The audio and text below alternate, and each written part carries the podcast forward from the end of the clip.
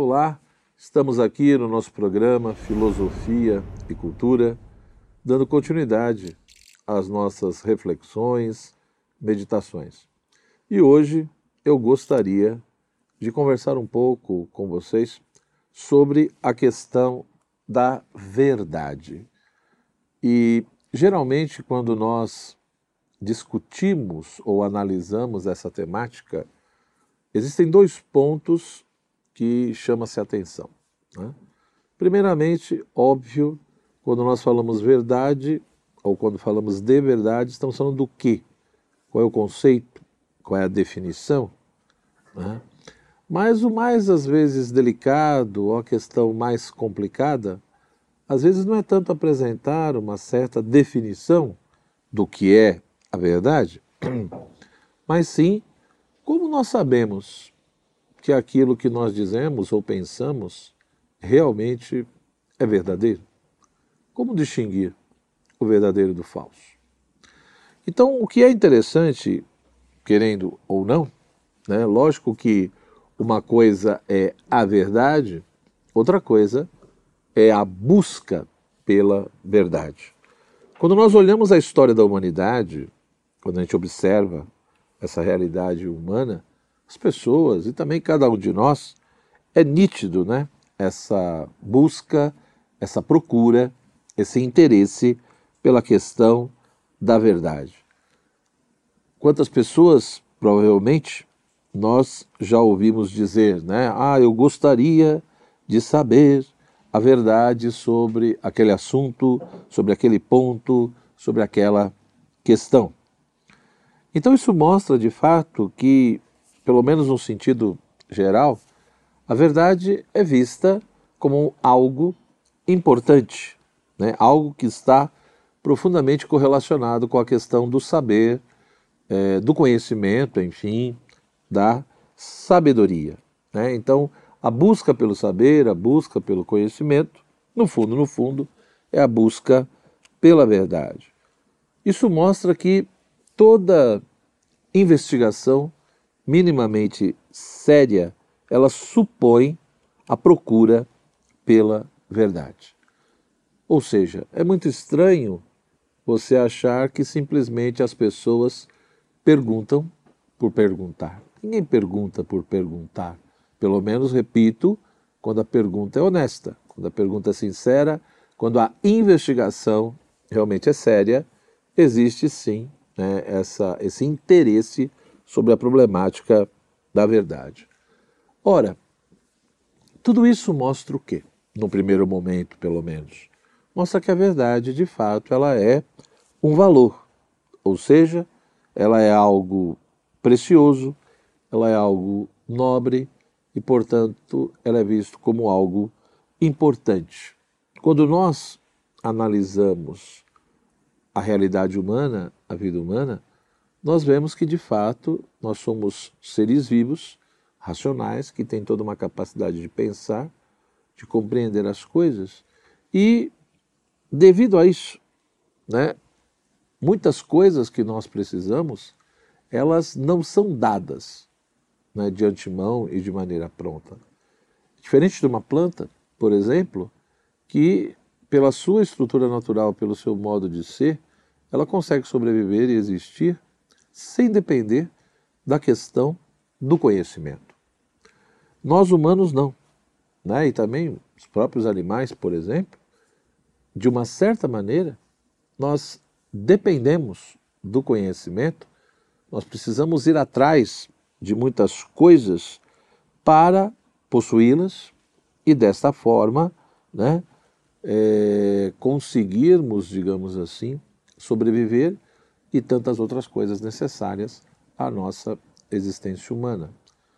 O animal, a mesma coisa, é evidente que ele vai ter o conhecimento que é possível dentro do nível da realidade dele, como nós diríamos, né, o conhecimento ali sensível, ligado a toda a questão da, da sensibilidade, mas o ser humano, ele sente realmente a necessidade de conhecer, de saber, não só no nível sensível, mas também intelectual, ou seja, ele é capaz, é possível de adquirir isso, e e essa capacidade ela vem ao encontro justamente também de uma necessidade.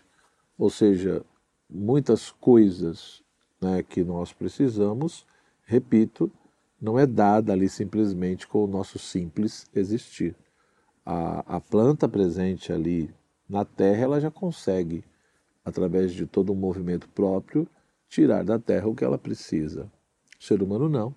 Ele precisa se locomover, ele precisa ir atrás, ele precisa realizar muitos atos para conquistar, conquistar coisas que, que vão se apresentando como necessárias na sua vida e, por conseguinte, muitas né, pressupõem todo, toda uma questão do conhecimento, de adquirir a questão do conhecimento.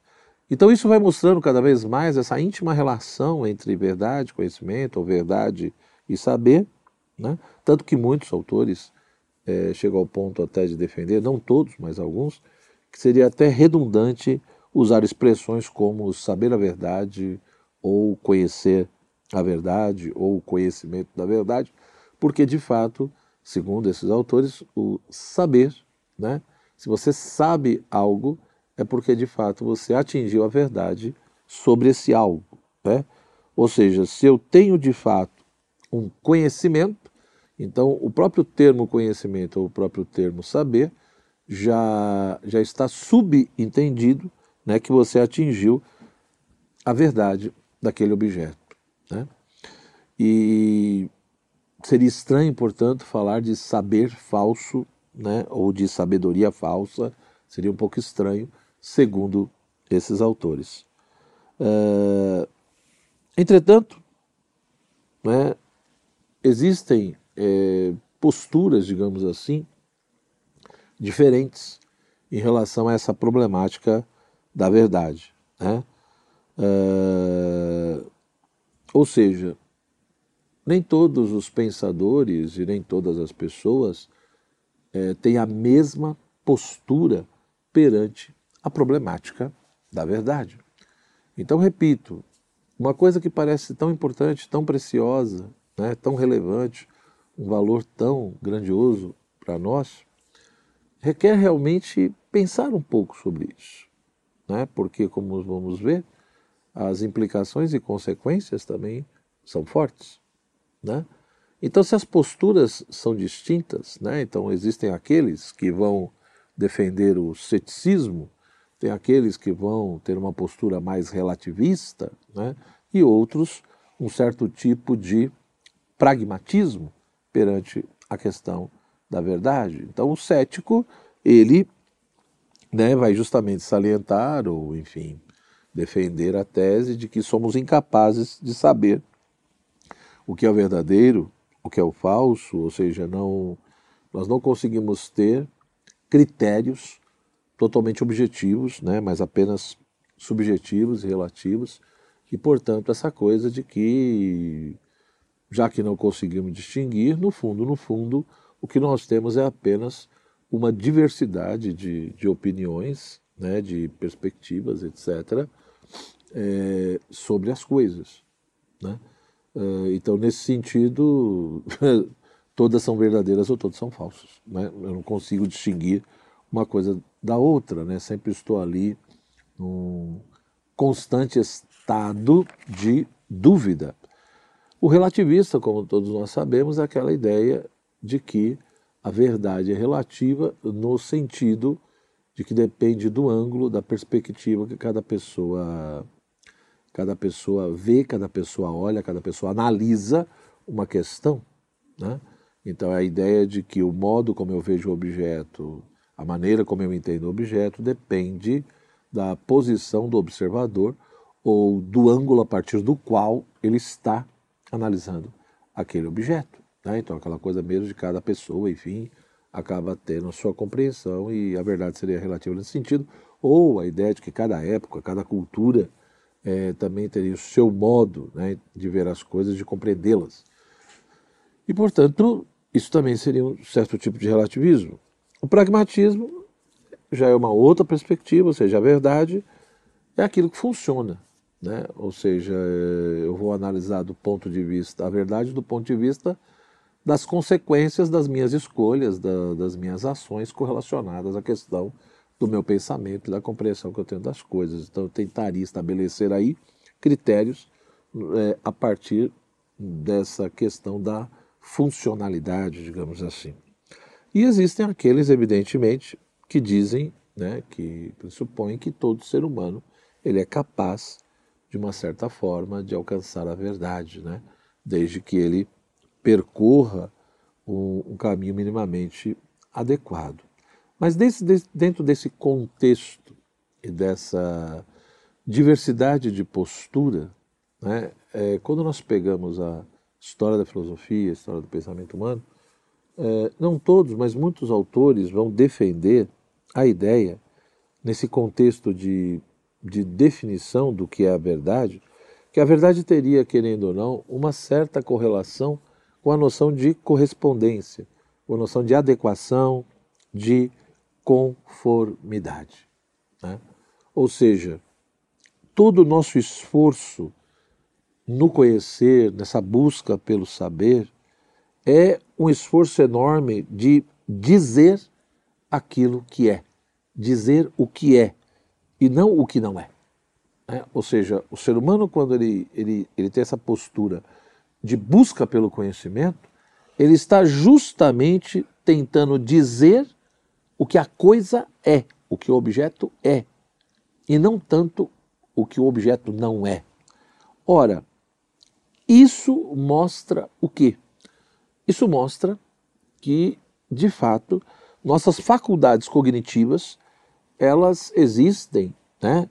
Pelo menos parece que elas existem para conhecer aquilo que é, ou seja, conhecer a realidade, conhecer o ser. Se é assim, o que é a verdade? No primeiro momento, né, a gente pode dizer, enquanto definição, que a verdade é justamente a expressão do real. É aquilo que expressa a realidade tal como ela é. É aquilo que me mostra o que o objeto é em si mesmo.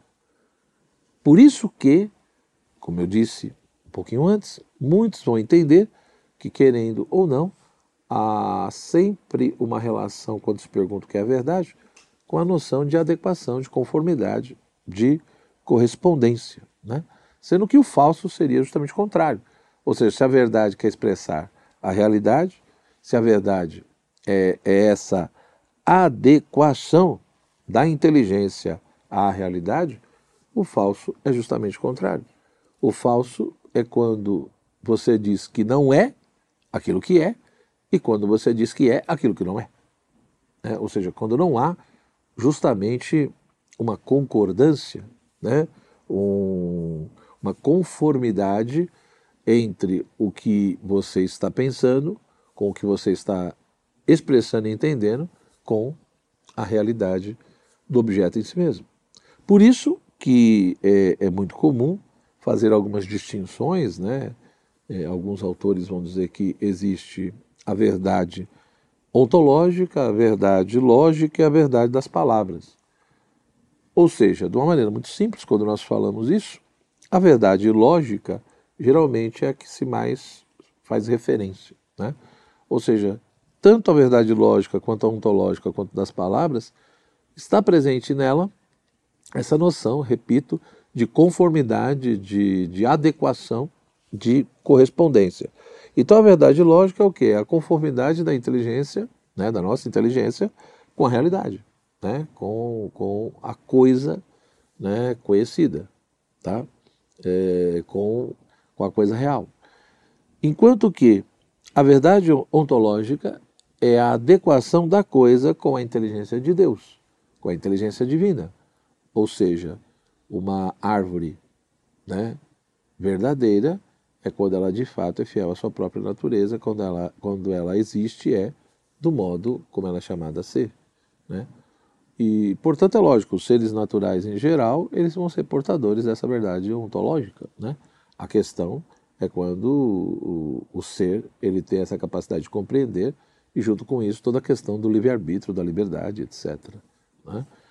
Por exemplo, o ser humano, evidentemente. Né? Então, o que é o, o homem ou a mulher verdadeira? É aquele que é fiel à sua natureza e, portanto, que vive realmente do modo como é chamado a viver enquanto ser humano, tá?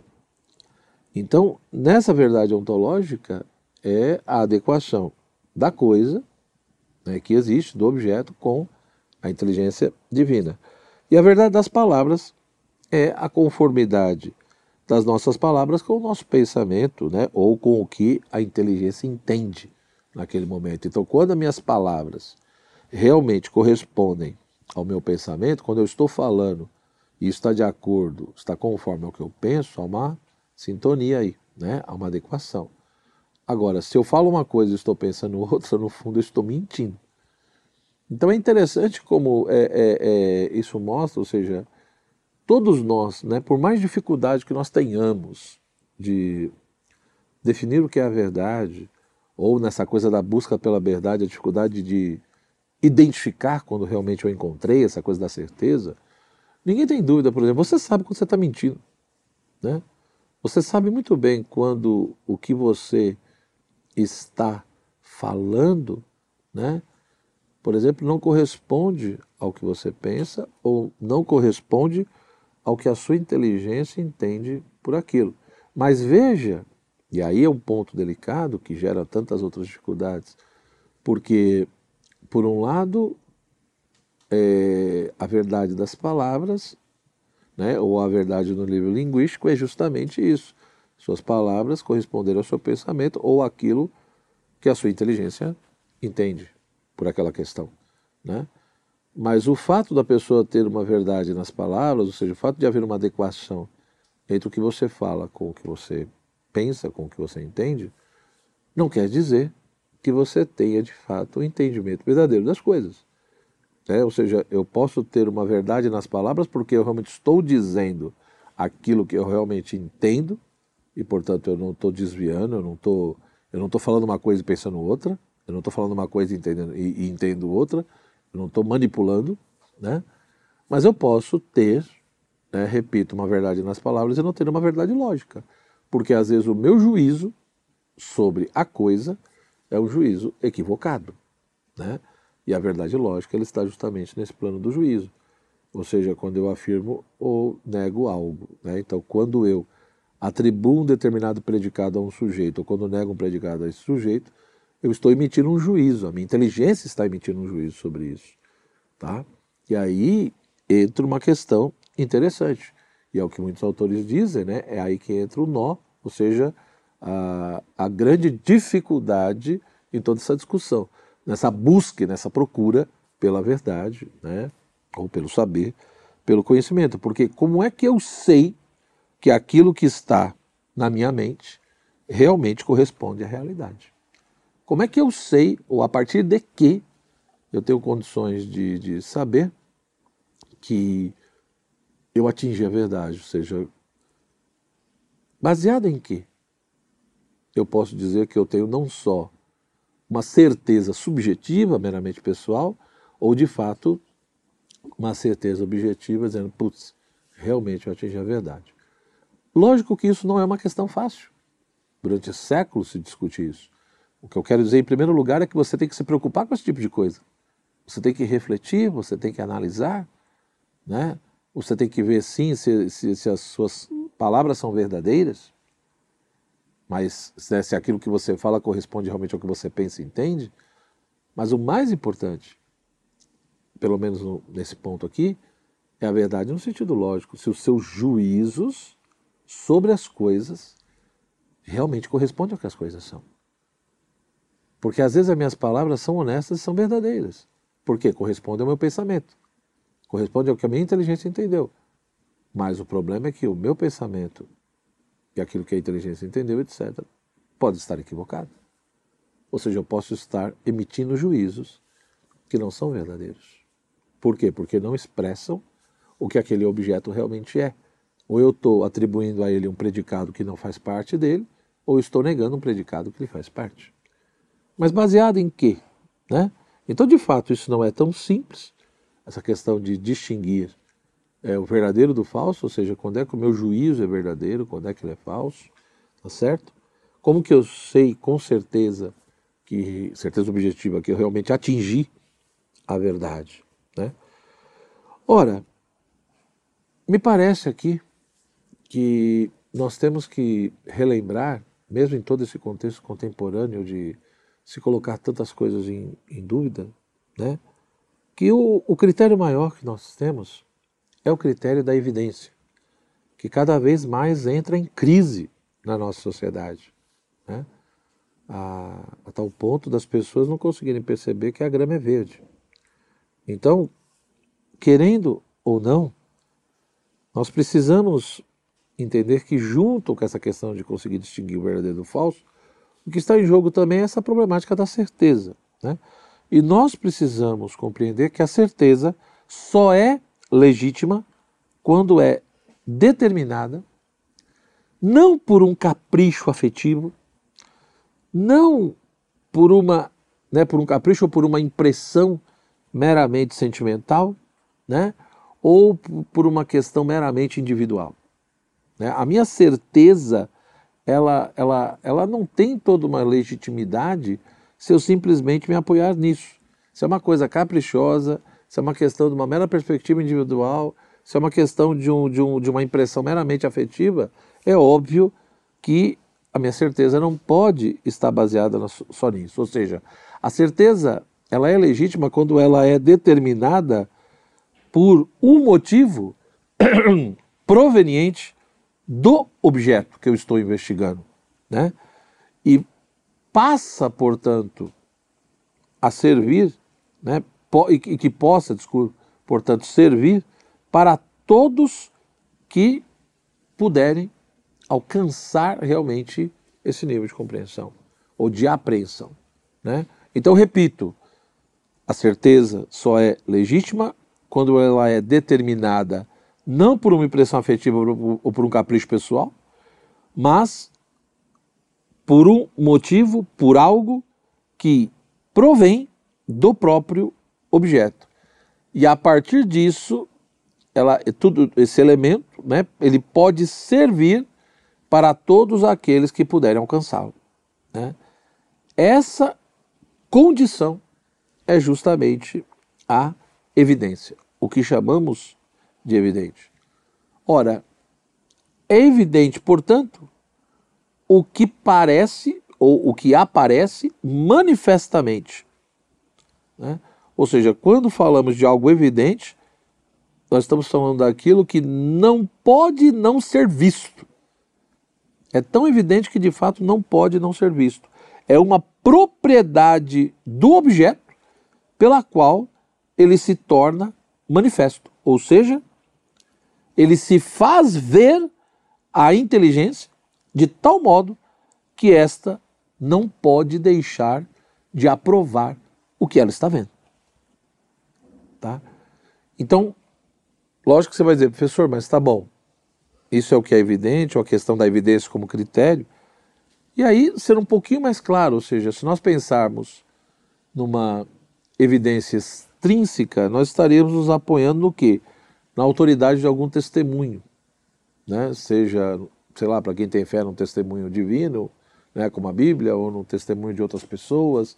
Mas o mais importante não é tanto esse essa evidência extrínseca, né, que parte ou que tem como apoio alguma autoridade, né, que está testemunhando algo, e aí a partir desse testemunho dessa autoridade, eu me aproximo ou não dessa questão da verdade.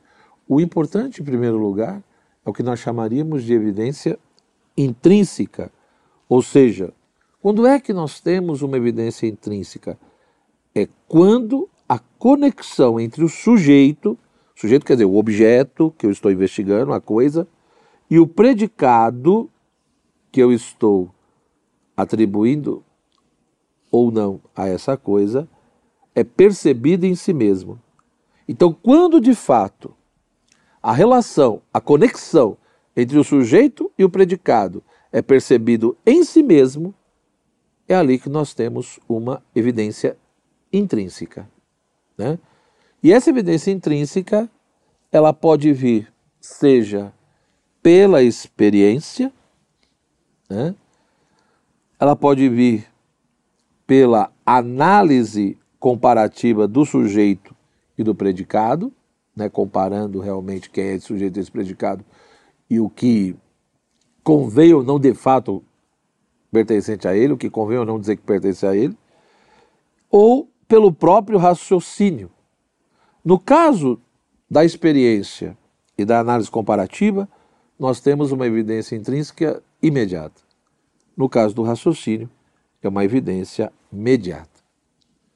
Mas o que é, o que é interessante, né, é lógico que essa evidência intrínseca, que pode ser pela experiência, pela análise comparativa, pelo próprio raciocínio, pressupõe, evidentemente, que hajam, que existam princípios que são autoevidentes. Né? Aristóteles, por exemplo, no mundo antigo, nas suas obras, já chamava a atenção para isso. Né? E, portanto, quando nós pensamos no critério né, da, da evidência e de analisar se aquilo que está na nossa mente corresponde ou não à realidade, nós precisamos entender que aquilo que nós entendemos, que aquilo que nós pensamos, que aquilo que está presente na nossa mente, precisa ter, né, para ser considerado verdadeiro, precisa ter concordância tanto com esses princípios auto-evidentes, né, com verdades auto-evidentes, como também com a própria experiência ou percepção imediata que nós temos das coisas. Me parece que esse é o caminho que, que nós temos que nos dá uma certa base para a gente poder analisar com calma se os nossos juízos, os nossos pensamentos, as nossas ideias, etc., ou seja, aquilo que está na nossa mente, realmente é verdadeiro ou não. Porque, de fato, você pode ter na sua mente um monte de coisa que é falsa e achar que é verdadeira. Né? Por isso que é importante estudar e saber quais são esses princípios né, primeiros, que são evidentes, como o princípio da não contradição, ou o princípio da identidade, etc. E, ao mesmo tempo, a própria questão da importância da percepção imediata das coisas, né? Da própria questão aí dos sentidos, tá? Então, a finalidade aqui dessa aula hoje é justamente nos levar a refletir sobre isso. Ver como que a verdade é um grande valor, é uma coisa tão importante, e isso deve despertar em nós é, essa consciência, esse senso de responsabilidade de buscar a verdade, e para isso precisamos ter clareza de que quando falamos de verdade, estamos falando da, de adequação, de concordância né, da nossa mente, da nossa inteligência com essa própria realidade, porque a verdade é aquilo que expressa o real. Mas a grande dificuldade, de fato, é ter critérios claros para saber quando é que eu tenho realmente algo verdadeiro, um juízo verdadeiro, né, uma compreensão verdadeira na minha mente e quando eu tenho um pensamento falso na minha mente. Aí vem a importância do critério da evidência intrínseca, principalmente. Espero que essa aula tenha te ajudado a refletir um pouco sobre isso, né? E continue os seus estudos a partir da bibliografia que eu vou indicar, que está abaixo aí no vídeo. Se gostou, deixa a sua curtida, se puder, compartilhe, né? E se quiser me acompanhar também no Instagram, eu estou por lá, é só procurar por Joel Gracioso. E também aí, né, entre no nosso canal Quinto Elemento, tá certo? Se inscreva, porque tem vários outros programas extremamente interessantes aqui. Forte abraço até a nossa próxima reflexão.